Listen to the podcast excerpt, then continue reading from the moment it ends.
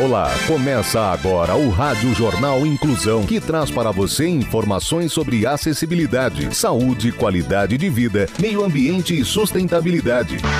O objetivo é estimular a inclusão social e digital, divulgando matérias atualizadas sobre produtos e serviços que contribuem para a vida de pessoas com deficiência, mobilidade reduzida e da terceira idade. Jornal Inclusão. Olá, hoje é segunda-feira, dia 24 de maio de 2021. Eu sou Fernando Negrão Duarte e esse é o Rádio Jornal Inclusão número 1806. A data homenageia uma das mais deliciosas paixões nacionais, o café. A nossa produção continua seguindo todas as orientações de segurança e saúde devido à pandemia do coronavírus. Participam dessa edição os repórteres Danilo Santana, Giovana Bate e Rafael Alves, Tem Navaz e Yasmin Oliveira. Vamos para os destaques de hoje. Jornal. Jornal. Inclusão Brasil. Iniciativa ajuda cães perdidos a voltarem para seus donos. Finlândia está perto de não ter mais ninguém em situação de rua. Sustentabilidade. Dicas de como mudar hábitos para reciclar mais. As informações com Giovana Abati. No dia 17 de maio foi celebrado o Dia Internacional da Reciclagem. O Instituto Acatu reuniu diversas informações e dicas valiosas para estimular a população a gerar menos resíduos e a reciclar mais ao consumir de maneira consciente, comprando só o necessário, usando um item ou produto até o final de sua vida útil e descartando-o de forma correta, é possível diminuir a geração de resíduos e impulsionar a reciclagem. Para gerar menos resíduos, pratique os 5 R's da sustentabilidade, que são 1. Um, repense. Evite impulsos momentâneos e evite se deixar levar por propagandas. Valorize o que é realmente essencial e, se for comprar, questione se a marca escolhida está alinhada ao cuidado com as questões socioambientais. 2. Recuse. Diga não para itens supérfluos e de uso único, que geram mais resíduos, como sacolas plásticas, canudos, talheres descartáveis e panfletos. Recusar itens que certamente vão ter o lixo como destino é simples e ajuda a reduzir a quantidade de materiais destinados a aterros sanitários. 3. Reduza. Evite o excesso e, consequentemente, desperdício. Vale para comidas e para todo tipo de material. Prefira produtos concentrados e embalagens menores ou reutilizáveis. E use os produtos até o fim de sua vida. 4. Reutilize.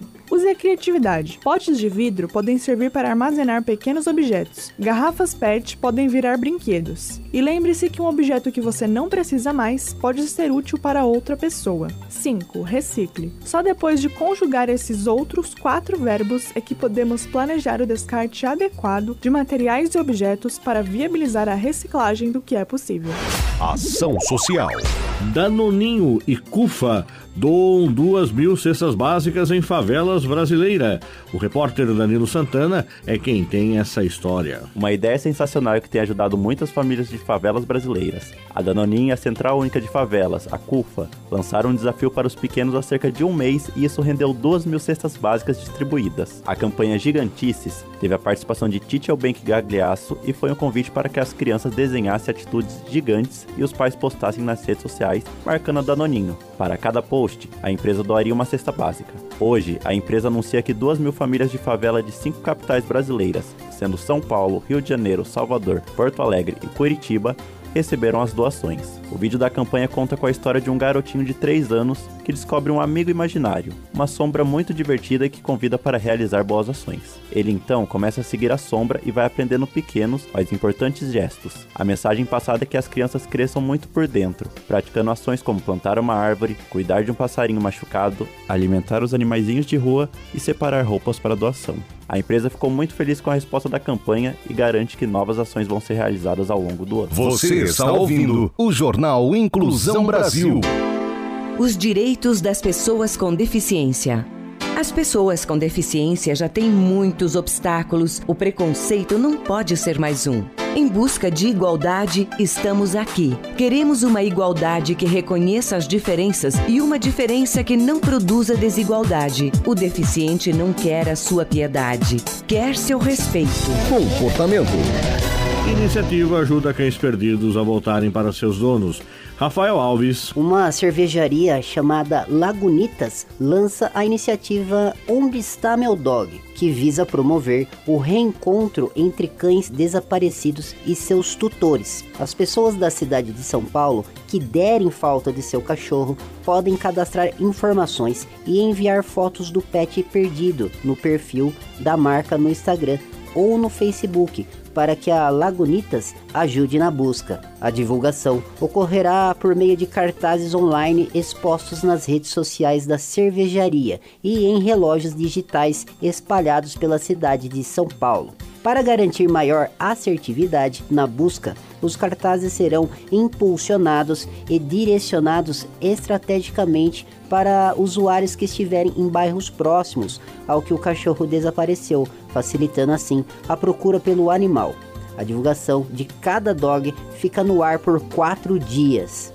Lucas Barbosa, gerente de marketing da marca, fala que em uma cidade agitada como São Paulo é comum que cães desapareçam acidentalmente. E com a ação Onde está meu dog sendo executada de modo geolocalizado, ajuda os tutores e comunidades dos bairros de São Paulo na busca desses cachorros desaparecidos na região. A iniciativa, que acontecerá ao longo dos dois próximos meses, será totalmente gratuita e com a expectativa de retornos positivos. Políticas Públicas. Finlândia está perto de não ter mais ninguém em situação de rua. Repórter Yasmin Oliveira tem os detalhes. A Finlândia adotou uma política de habitação em primeiro lugar e agora é o único país da União Europeia onde o número de pessoas em situação de rua está diminuindo. Desde 2008, quando a política foi adotada, a falta de moradia de longo prazo diminuiu cerca de 40%, quando 4.340 pessoas foram relatadas como desabrigadas no final de 2020. Para ajudar a contextualizar, vale lembrar que a Finlândia tem 5 milhões e meio de habitantes, então isso significaria que apenas 0,08% da população está atualmente sem teto. A ideia por trás do programa Housing First é que, para lidar com os problemas que uma pessoa pode ter e que a colocam em risco de ficar sem teto, ela precisa de uma moradia estável. Para que tudo isso acontecesse, a Finlândia teve que investir muito dinheiro, porque, obviamente, eles precisavam de casas. Assim, os apartamentos foram comprados no mercado privado, novos edifícios foram construídos e os edifícios antigos foram reaproveitados e renovados. A Housing First tem de ser nacional para funcionar, não apenas projetos individuais. Além disso, eles devem ser acessíveis e uma equipe para ajudar essas pessoas deve ser contratada e treinada. Inclusão.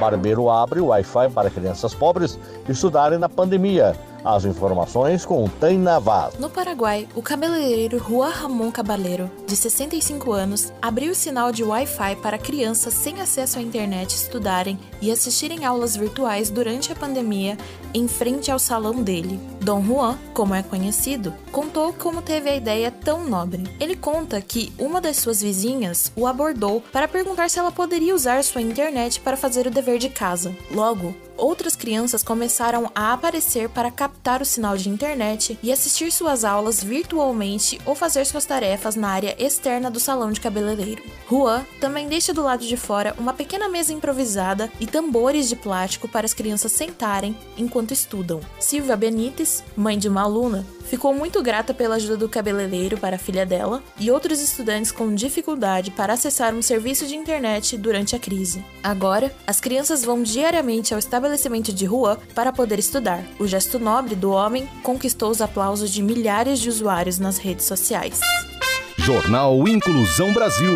O Rádio Jornal Inclusão de hoje termina aqui. Você também pode escutar o nosso Rádio Jornal Inclusão em formato de podcast no Spotify. Se quiser entrar em contato com a nossa produção, envie um e-mail para radioniso.br. Repetindo, radioniso.br ou pelo nosso WhatsApp, número 15 99724 3329. Repetindo, 15 99724 3329. Obrigado pela audiência e até o próximo programa.